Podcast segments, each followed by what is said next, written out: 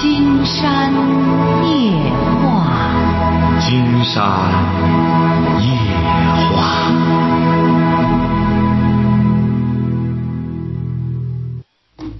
晚上好，听众朋友，我是您的朋友金山。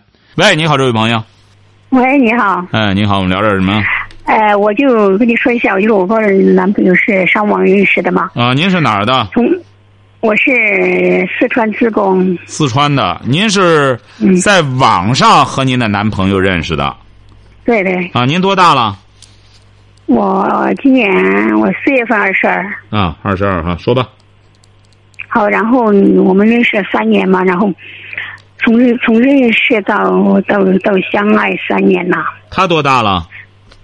他今年二十二十九了。嗯，说吧。然后就每次他的每次呃不是是这样的，就是我很困惑，就是每次，但是我还是想他嘛，是吧？每次他一夜到我这儿来，我就总觉得就不愿意见他，是什么原因呢？什么意思？你俩没见过面吗？没有。没见过。嗯。就是光在网上谈了三年。没有啊，没有没有谈三年，就从认识起到三年。啊，你俩就是说，就是说那个，就是这，就是说把关系明确明确这种关系的话，多长时间了？嗯，一年多嘛，两年，一年多。就是恋人关系已经是一年多了。呃，因为我也在读书嘛，肯定有的时候有没有时间去啊这些。啊，恋恋人关系一年多了，你见过他吗？没有。没见过。你读什么书啊？嗯。你读什么书啊？读大学呀。读大学，读大几了？你今年？我毕业了嘛，今年参加工作了。啊，刚毕业哈。他是什么学历啊？他没有，他就在江苏那个晋江打工嘛。他是小学文化。做服装的，做服装的。他做什么呢？帮人帮人加工服装。他是加工服装，他是什么文化？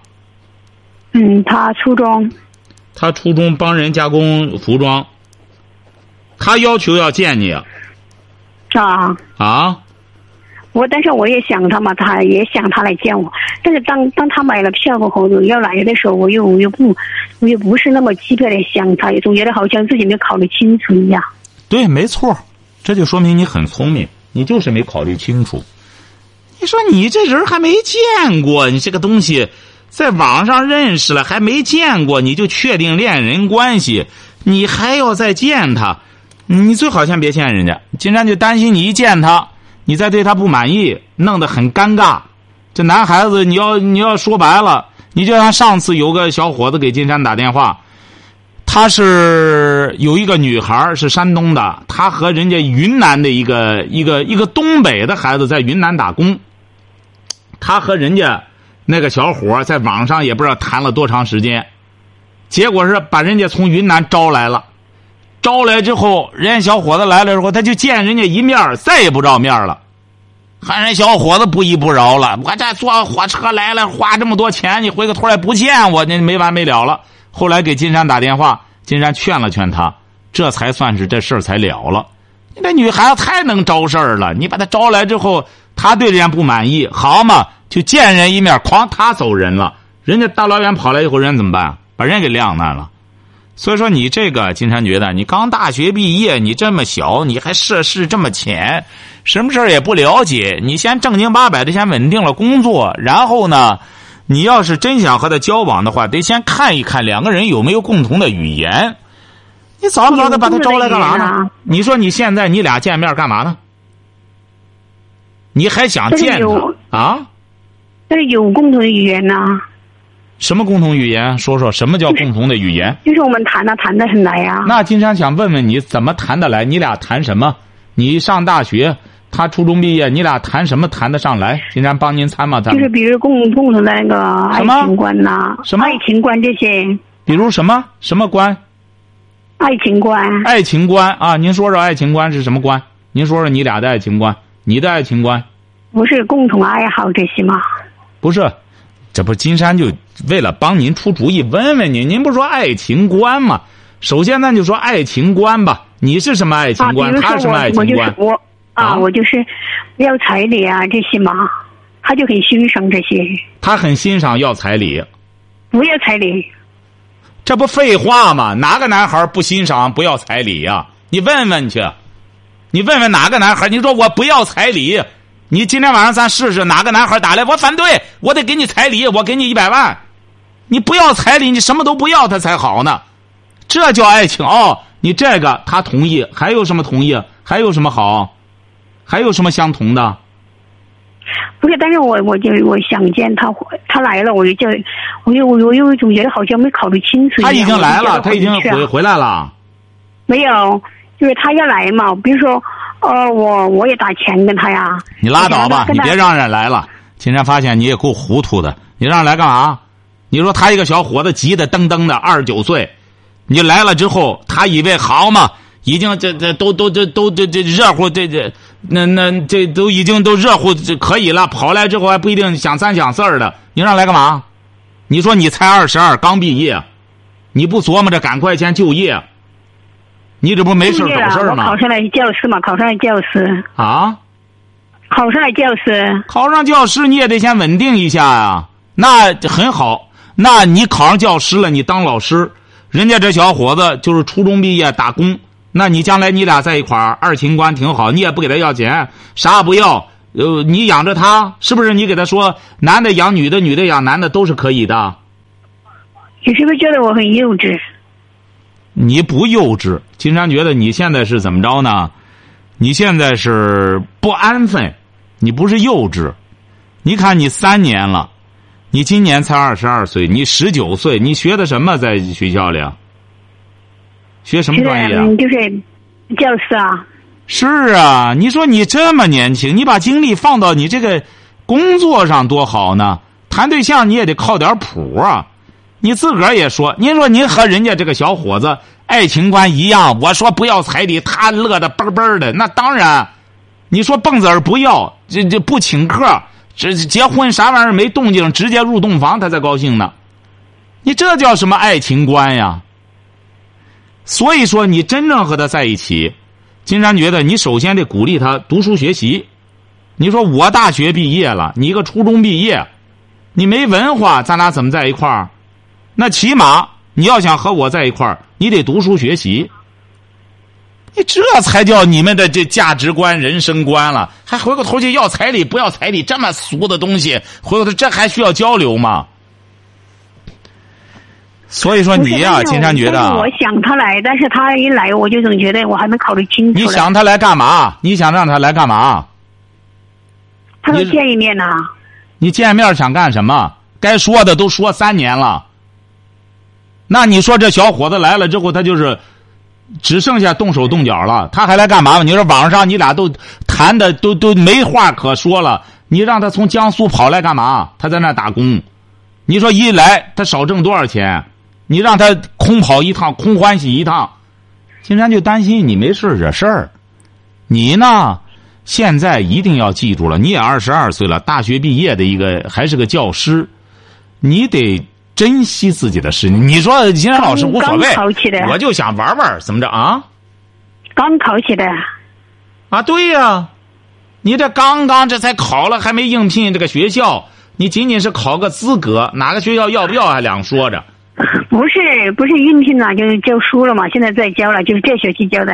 啊，你记住了哈，金山觉得你呀，尽管读大学读了四年，但是你这个。看来还没大没大这个这个见识比较少，这位小姑娘知道吧？啊，你这个也不了解社会，晓得吧？你一直在四川生活吗？一直。你出过四川吗？没有。啊，所以说你现在还很单纯，你这个很单纯吧？金山希望您啊能够保住您这种单纯。保住这种单纯之后呢，这个男孩也不是说不能谈对象，但你不要过早的非得把他叫了来。你可能现在心里呢很空，巴不得找个人呢，哎，两个人能够相有所呃依靠，有所依偎。但是你这种惰性产生的太早，你才二十二岁，很多这路说白了，人生之路还没有开始，你不能这么惰性。什么事老想找个人依赖，说白了，这小伙子也经不住你依赖。他自己说白了，现在能够能够自己维持自己，能够支撑自己就不错了。他没有力量再来让你以为。所以说，金山建议你呢，还是坚强点先把自己的工作做好。既然已经教书了，做好了之后，你就有底气了。什么叫自尊呢？怎么才能够有自尊呀？一个女孩你只有把你的工作、学业做好了，你就沉住气了，你就有自尊了。你有了自尊，我就是我就是再问你一下，就是为什么我想他，但是也想他来，但是他一来我就有有点有有没有考虑清楚的原因？这很正常。你作为一个女孩呢，你歌德不是说哪个女孩不怀春呢？你一个二十二岁的女孩，过去谈过对象吗？没有是啊，你这个你看一看这个歌德写的这个《少年维特之烦恼》也是。你说这个少年，你一个小女孩刚刚二十二岁，你说你对这种异性的这种渴望、这种这种冲动。这都是很正常的，你当然希望你又没接触过别的男孩那么这这一个异性来了，你也到这个岁数了，你有这种想法很正常。你为什么回过头去又不愿让他来呢？又担心他来呢？因为你受了教育了，你毕竟受了高等教育，受了四年教育，你不是那么蒙昧了，你不是处于那种像张贤写的被爱情遗忘的角落里边那个小姑娘。那么蒙昧，男的一动他浑身哆嗦，不知道哪儿的原因，就是就是他是那是很蒙昧。而你现在毕竟受了高等教育了，你知道深浅，你所以说你才有这种顾虑。你也知道你们俩之间有差距，他来了之后，你很多事情能不能你们取得一致，能不能这个达成协调，这都是两可的事儿。所以说你现在才有这种顾虑。又不愿让他来，这是很正常的，晓得吧？是他走了，我就想他。嗯，是个男人，你记住了哈。一个小女孩，如果要是还没有谈过对象的女孩，她只要到了十八九岁儿，她想男人是很正常的，晓得吧？她就到这个年龄了。这个歌德芬说：“哪个女人不怀春呢？就是她到春天了，就该到了这个想异性的年龄了。”你想他不很正常吗？你这种生理上的一种特点，金山觉得你这应该知道啊。你也读高中，也学了生理课了。你这个女孩，你比如说你在十年前，你绝对对这个异性没有这么大的想法。你所以说你现在二十二了，你对一个男人去想一个男人，而且你和他已经是在网上集中精力的，你把你所有的感情全都集中到他身上了。这三年。是在一个最敏感年龄段的一个女孩也就是说十八九岁的女孩这个时候找谁是谁，她跟上谁就是谁。所以说，像你这个年龄段找了这么一个异性，而且在网上整了这么两三年了，你想他不是很正常吗？就是你的本能在想他，说白了，就是你的一种身体的本能。而不是精神在想他，为什么金山在问您？你俩谈什么？你也说了，谈嫁妆的事儿了。开始，您说这不是谈什么？都是在谈本能。金山再说的具体点就是性本能，就是人的这种激素的冲动。男孩到这年龄也有性激素的冲动了，女孩到了这个年龄也有了雌激素的激痛这个冲动了。但是你要真正想为自己未来幸福。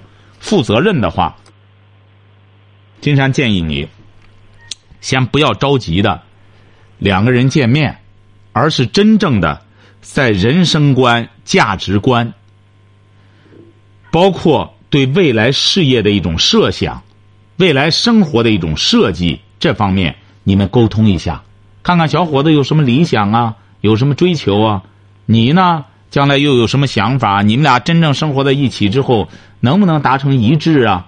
这些事儿都要沟通一下，然后再见面，要比你现在这个刚刚工作，你又没见过男性，一旦仓仓促促的，嗯，干什么出点问题之后，金山就担心你后悔，晓得吧？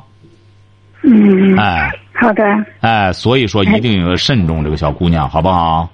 不是，但是他他二十九了嘛，他家里面也催他，但是他他就急着跟我见面。金山告诉你他就说啊，他着急，你别上火，晓得吧？他要三十九，他再怎么着急，你也不能。哎呦，你二九了，你着急，咱赶快吧，我赶快跟你入洞房去吧。他不能这样，他着急，是他的事儿，他着急，你不一定着急，你晓得这个道理吧？哦，哎，他着急，那你实在太着急，那就说明人家不等你了，你就担心，哎呦，他不等我了，他再找别的女人，你是不是担心这一幅走了，你找不到他了？不是我，就是他找别的，但是我有点吃醋你还吃醋，是不是啊？啊。哎，很正常，因为你没你不懂，你到现在还不懂得男人是咋回事儿。你你了解男人吗？你都不懂男人咋回事儿。金山建议你啊，你怎么知道金山这个电话的？嗯，是是呃，就是我我他每次来我都不见他嘛，他就叫我打一下这个去问一下。对呀、他说是，他说他叫我打一下，我是什么原因？还是这个小伙子告诉你的？哎，我跟他说了，我说哦，因为见他，不是因为这个小伙子他是在哪里干在江苏晋江。啊？在江苏晋江，所以说看来他能听到金山的节目。所以说，金山建议你呢是这样：如果要是实际上作为一个女孩啊，第一次爱上一个人儿，这也是好事儿。两个人之间呢，哎，都感情都很单单纯，这样在一起。但是你得这样，金山建议你俩啊。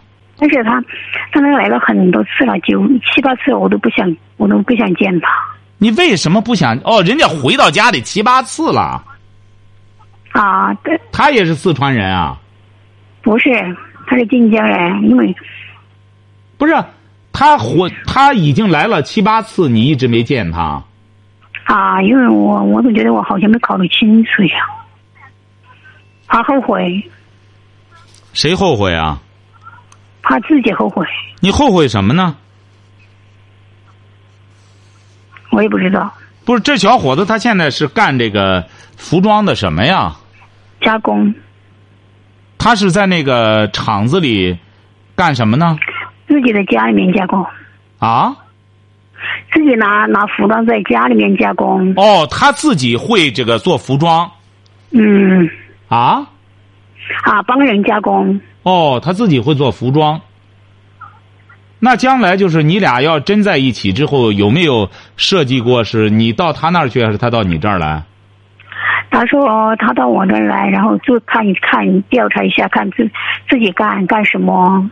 哦，他有这一技之长，确实很好啊。现如今说白了，一技之一技之长，有的时候比学历都重要，晓得吧？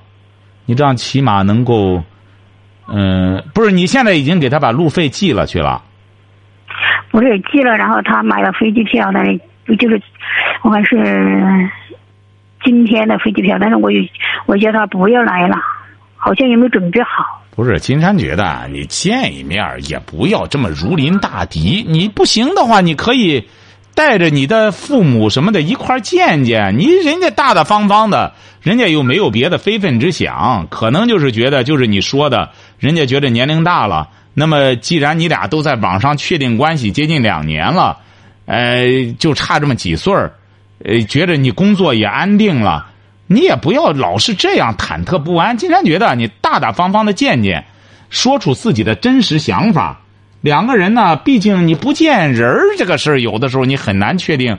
不是您家家里有什么人啊？你现在，嗯，爸妈，那你完全可以和爸妈一块儿见见，看小伙子如果要是大大方方、为人处事都挺好的话，那你心里起码还有点底呀、我妈见过他两次，谁见过他？我妈，你妈怎么见他呢？哎，他第一次来嘛，因为我呃没见他，然后因为我在读书嘛，没见他，然后我妈就，哦，你妈都去，我的妈！那你你妈感觉怎么样？我妈说人还还是可以，比较踏实的。啊，这不挺好吗？你这个事儿吧，现如今呢，你既然你妈都见了，你妈觉得还可以的话，那起码你得见见。金山觉得，要是你俩都到这份上了，而且小伙子能够坦荡的让你给金山打电话，金山就觉得这个小伙子做人绝对是属于坦坦荡荡的人。为什么呢？金山说白了，谈问题是比较犀利的。所以说，这小伙子正因为心中没鬼，他才敢让你给金山打电话，晓得吧？金山也希望你啊。他能听见吗？他能听见吗？他现在啊，啊，他现在指定听不到啊。嗯，哎，就是说，你现在给金山打电话，金山觉得，如果是这个小伙子，他敢让你给金山打电话，足以说明他做人还是不错的。金山在这一点，你比如说，这个人如果要是做人，说白了很不、很不咋地的，他不敢让你给金山打电话。他能够愿意听金山的节目，足以说明这个小伙子心中很、很、很敞亮的一个人。所以说，你妈，你看一接触他，也感觉着他人不错，而且也很务实。你看他给人加工服装，给人什么的，你俩又是这么两三年了。而且是你看，呃，这个金山建议你啊，呃，如果要是你妈都见过了，你父亲见过了，你应该在这段时间内啊，父亲没有啊，应该你这次让你父亲一块见见，见见之后吧，你这样，你只有人和人见了，面对面的聊聊，你才能够确定。你们俩怎么往前走？你可能人家见了你之后，人家小伙子可能还觉着不大行呢。这个事儿谁究竟怎么样？你只有人和人见了之后，你才能最终确定。金山觉得你也不要老回避这个。你再者说，你怕什么呢？现在你妈妈也见了，都认识这个小伙子。你看人家就也敢见你的父母，所以说你这方面没必要这么，因为你吧，还是有着一种什么心态呢？还是有着一种，就是老想着这个患得患失，老想一次性的成功了，别再干什么了，或者说对自己、对你自己还缺乏信心，也有这方面的因素，晓得吧？我我我不缺信心呢，我长相比他好的多呀，就从外表上，说实话。那为什么你还害怕？你又你既然是说又比他外表漂亮，不是？您既然是外表又比她漂亮，学历又比她高，你也都知道这个，你为什么还一直和人家保持这种恋人关系呢？因为因为我因为这事家里面有的还是反对嘛，接受了很多，当然比他好的做到医生啊，什么什么都有，但是我一直都没答应。啊，那也就是说，你对他还是有感情的。肯定有嘛。啊。我还过年过年那些跟他家里面寄东西去啊，这些洋货啊，这些。所以说，金山建议你啊，要是这样的话，你最好还是见见吧。见见之后呢，两个人谈谈之后，你要是实在觉得不干什么，也早给对方打个招呼，你让谁也别耽搁谁。你觉得这样好吗？你俩毕竟是，呃，两年的确定关系，两年了，成不了恋友。就是放不下吗。您听着哈，成不了恋友，也可以做个好朋友。所以说，你要这样老是犹这个踌躇不决的话，犹豫不决的话，对你也不好，对他也不好。你完全可以这一次呢，呃，小伙子来了之后，和你爸爸和你妈和你一块儿，大家见见面。这样啊，我我跟他打的打的那个飞机票，钱都是我打的。哦，你看你这个小姑娘还真是，哎，对呀，你看这就说明，你看听众朋友也听到了，你看人家四川女孩就是这样，你你可是上次那个女孩让人家云南那个可是让人家拿的钱，你看你这就是不愿欠别人的情，是不是啊？是我不愿意欠的。对对对对对对，经常觉得。打钱跟他。哎，你看你还是不错，你这个小姑娘做人做的很好，真是。既然要见了，你打上，让她来了之后，这样无论怎么着的话，金山觉得你做人做的已经完全可以了。这样你两个人可以说真是君子坦荡荡，见个面儿之后有什么不好呢？也算是对自己，也算是对你自己两年的一段恋情的一个交代，好不好？好，谢谢。有什么情况随时可以给金山打电话，好不好？好的，你也可以。以啊，收听金山的节目。你在四川呀、就在网上就可以听到金山夜话。好谢谢你啊。哎，好嘞，再见。喂，你好，这位朋友。喂，你好，金山老师。哎，我们聊点什么？呃，我想跟你聊点聊点那个孩子的事，孩子的事情。您孩子多大了？儿子还是女儿？女儿，你女儿多大了？女儿十六了。怎么了？哎呀，她好像就是那种很叛逆、很叛逆的那种。什么意思？怎么还叛逆呢？她就是家里面就说是包括我，包括他妈妈或者爷爷奶奶说的话，好像都不起作用的那种。您是农村吧？嗯，我是农村的，我是陕西的，哦现在在鄂尔多斯打工。陕西的哈。啊，您这个闺女啊，金山直言不讳的告诉您，您千万不要用这个“叛逆”这个词儿哈。听着哈，嗯嗯，听着，金山不赞成这个叛逆。叛逆什么？到这年龄应该越来越懂事儿了。他已经十六了，还有两年就成年了，他叛逆什么？都是拿叛逆说事儿。您这孩子说白了，这位先生就是嗯起小没有家教，所以说不听大人的话。哎，他反正好像就说是，反正就是不听话，记住了听着哈就是。不听话呢，金山不是讲了吗？他既然选择不听话，他就要为他的这种选择付出代价。那么他选择不听话了，你这孩子已经十六了，你们就明确告诉他：你看你是家里的长辈，你一个也不听。那么你要对你的行为负责任，你只要对你的行为负责任，那么我们可以认同你的一些想法。你不能回过头去，你又选择了，你又对你的选择不承担责任，这个不行，晓得吧？对对对，但是我我就是这样跟他说的。你你说我这你你不可能这。样给他说，你说不出来。这位先生，您说说吧。金山再让你重复一遍刚才金山说的话，看看你能重复利索了吧？你能明白了这个意思吧？你怎么给他说的？你能说出理来吗？我当时跟他这样说的，我说你看你现在已经十六岁了，你现在不不听我们说的话，不听老师说的话，最后你走上社会你会后悔的。他为什么后悔啊？为什么听你的话就不后悔呢？你说什么了？你给人家说什么了？现在现现在我跟你说，人家他都能把话给我说到这种份上，就是刚才我说我说你要是不不听我们的话，你看你走上社会听你们的话，听你们的什么话呀？你们关键有理念给孩子指导吗？你们是指点迷津呀，还是迷津指点呀？你们本身懂这些东西吗？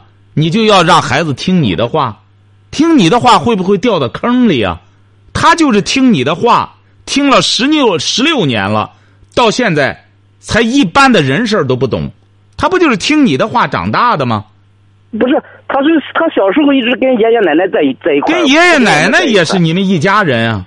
那你那意思跟着爷爷奶奶学学坏了，跟着你们就能学好吗？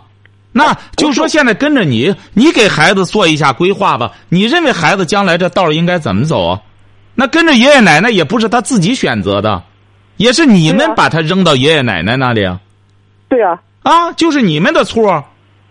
那他也会说，既然你觉得我爷爷奶奶没本事，你为什么把我扔那儿？你们俩干嘛去了？那当时真是生活所迫，我们也没办法了。还生活所迫，你现在攒多少钱了？攒下几百万了吗？现在不是说是攒攒到几百万了，但是以前干是日子过不下去啊，现在干是日子总比以前来说好。那你可是错过了孩子的最佳教育年龄了。那孩子这都已经生就的骨头长就的肉了，你光去这改日子去了，那你这日子到现在吃上喝上了，孩子也吃上喝上，吃足了，喝饱了，然后就和你逆反，你叛逆呀、您说你给孩子指什么道吧？你这不要给孩子指道吗？经常听听你给孩子指的道。我现在就他知道就是说，是让他好好学习。怎么学啊？他学不会怎么办呢？这个好好学习谁都会说，但学习的过程中，尤其是到十六了，都是从循序渐进，从小学就开始有人辅导，慢慢的一个台阶一个台阶扶起来的。很多孩子都是到十五六岁开始发病，跟不上课了，因为到初中再到高中课程就非常难了，你要想跟都很很困难。那你说你让孩子怎么跟？我我我的意思是说，他在小学跟爷爷奶奶时间学习挺好的，初初中上一年级、二年级也也也是挺好的。但是那足以说明你这个好的标准你就不懂。你这好能跟上课就是好，紧紧巴巴的跟着的都是觉得挺好，但是这个紧紧巴巴的跟着，到了十五六就跟不上了，就和你打工一个道理。你的技术水平和你的同龄人相比，和有文化有知识的人相比的话，你是不行的。你的孩子同样和他的同龄人比，他也是有这种压力的。你不能站着说话不腰疼。对对对，但是我现在想问一下金山老师，我现在应当怎么做？顺其自然吧。一开始还是又回了车轱辘话又回来了。金山就告诉你了，让你闺女呢对她的选择要成。你现在在哪里打工啊？在哪个城市啊？在内蒙古鄂尔多斯。你要在内蒙古鄂尔多斯的话，你应该让你闺女听金山的节目，那边能听到金山的节目。现在内蒙，我们现在和内蒙也合作。你让她听金山的节目，慢慢的让她明白。一个十六岁、十七岁的大姑娘，她应当承担什么样的社会责任？她可以获得权利，权利背后，权利的另一面就是义务，她得懂这些道理，而你们是没法给孩子讲述这些道理的。所以说怎么办呢？最好的捷径就是，你别现在我们我们有些朋友在内蒙那边也能听到金山的节目了，这是很很很幸福的一件事啊。你在山东、河北这一块很多朋友都听了节目之后，就觉得听一晚上的节目，收获就得价值一万块钱。对对对，我我现在是听你的节目，大概就是半个月吧。那你我们节目二十一年了，现在已经办了。现在在山东这边听到金山的节目的朋友，都是说一万块钱一晚上就收获一万，已经不是人民币了，而是美金。哎。你得能够这个道理呀，你比如说，人人呢都是有侧重。金山也不是说我们每一位家长就非得能做到那么称职，有的时候也是一不自制，自己的孩子啊管理起来就很困难。那怎么办呢？你过去听不到金山的节目，那么现在能听到了，先让女儿开始听节目，听金山的节目，看金山写的书，慢慢的，你女儿有了这个消费思想。消费理念的这个意识，她现在毕竟还小，那么她就可以和金山探讨。你比如我们现在有很多金山的听众，他们的父母接受了金山的建议，他不要再二传手，再给孩子讲道理了，让孩子直接听金山的节目。你看，孩子网瘾也给戒了，还给金山送了锦旗，还有的孩子上初中开始也是知道学习重要了。也开始学习，也知道金山这去和大家见面的时候，都是直接和金山对话。你们不要当这个二传手了，你这多省事儿呢，不花钱的事儿，让孩子。金山不知道你那边是每每天都有啊，还是光周一到周五有啊？呃，反正我是这半个月，好像是每每个礼拜都有，从礼拜一到礼拜天都有。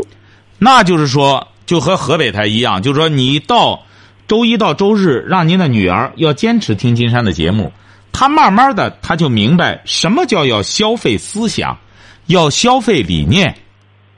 嗯，我们平时所说的那种日子，在金山夜话里边，那都是说白了很俗的嗑，什么要买什么高档车呀，怎么着的？说白了，从世界大趋势来看，这也是很土的一种行为。很落伍的行为，嗯，而真正的作为一个人应该建立的，不是建立一个一套多大的房子、一套多大的别墅，而是要建立自己的精神王国、精神后花园，晓得吧？嗯嗯。而真正选择做人，不是做一个有钱人，而是要做一个有情有义的人。嗯。所以说，他只有听了节目。他才能明白这些道理。孩子慢慢的明了这道理了，他再不去按道理做，那就是他的过错了。但就金山办了这二十一年的节目来看的话，只要坚持听金山节目的朋友，他没有不按道理做的。嗯所以说，自古以来讲说不知者不为过。嗯作为皇帝也不能不教而诛。说皇帝的儿子，你没有教育他，没有把道理都给他讲清楚了，你怎么能把他杀了呢？嗯，所以说，何况我们老百姓的孩子也是这样，他起小他就没听过什么道理，也不整天光追星，追些那种说白了三流的几流的，他追着那星待不了几年都找不着了，都不一定上哪，就甚至都就就窝在一个地儿吸毒去了。你说孩子就不懂这些道理，他只有懂这些道理，那么他才会按道理去做，晓得吧？嗯嗯嗯。呃，你金老师，我还想问一下，我发觉到我们那个女儿，她好像特别懒的那种。你呀、还是听金山的节目太少，所以说你的问题啊就会有十万个为什么。因为不懂道理、不学习的人，基本上都是懒，懒了以后就尖，尖了以后就滑，滑了以后就馋，晓得吧？嗯，对对对，哎，不是，这是必。然的。像您，您记住了，这位先生，您去干活也不是因为勤快，你自己也说了，因为当年家里日子都顾揭不开锅，都得把女儿扔给呃爸爸妈妈看着，自个儿得出去干活挣钱去。你也是逼到那份儿上了，晓得吧？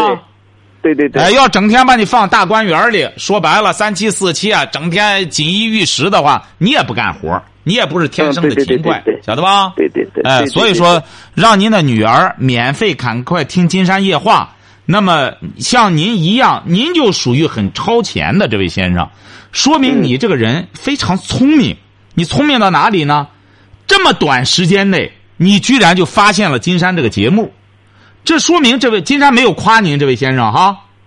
谢谢。哎，谢谢真是没有和你客套。金山也不是要推荐金山的节目，而是说明你这个人是很有灵气的。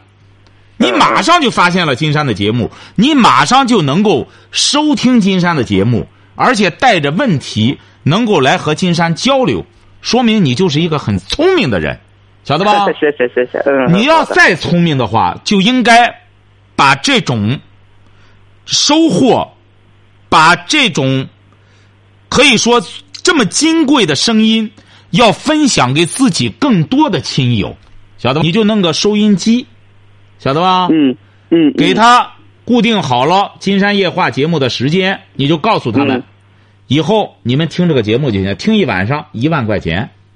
嗯嗯。哎，嗯你这样，大家都受益了，大家会感谢你的。嗯嗯，晓得吧嗯，好的好的。哎，所以说你真正对你朋友好，对你女儿好，对你亲友好，就让他开始听节目。他听上几个月，你试试，他绝对会感谢你的。哎呦，你金山的很多听友都是这样，听上之后，你看现在很多金山的听友都是小朋友，十四五岁。哎，他要能够按照金山所说的道理去做的话，他的学习成绩很快就能上来。像你女儿也是这样，她要能够开始听金山的节目，她就晓得学习的重要。她要有一些困惑解不开的问题，让他直接给金山打电话，好了吧？嗯嗯，好了嗯好，好好再见哈嗯好的，再见。好，今天晚上金山就和朋友们聊到这儿。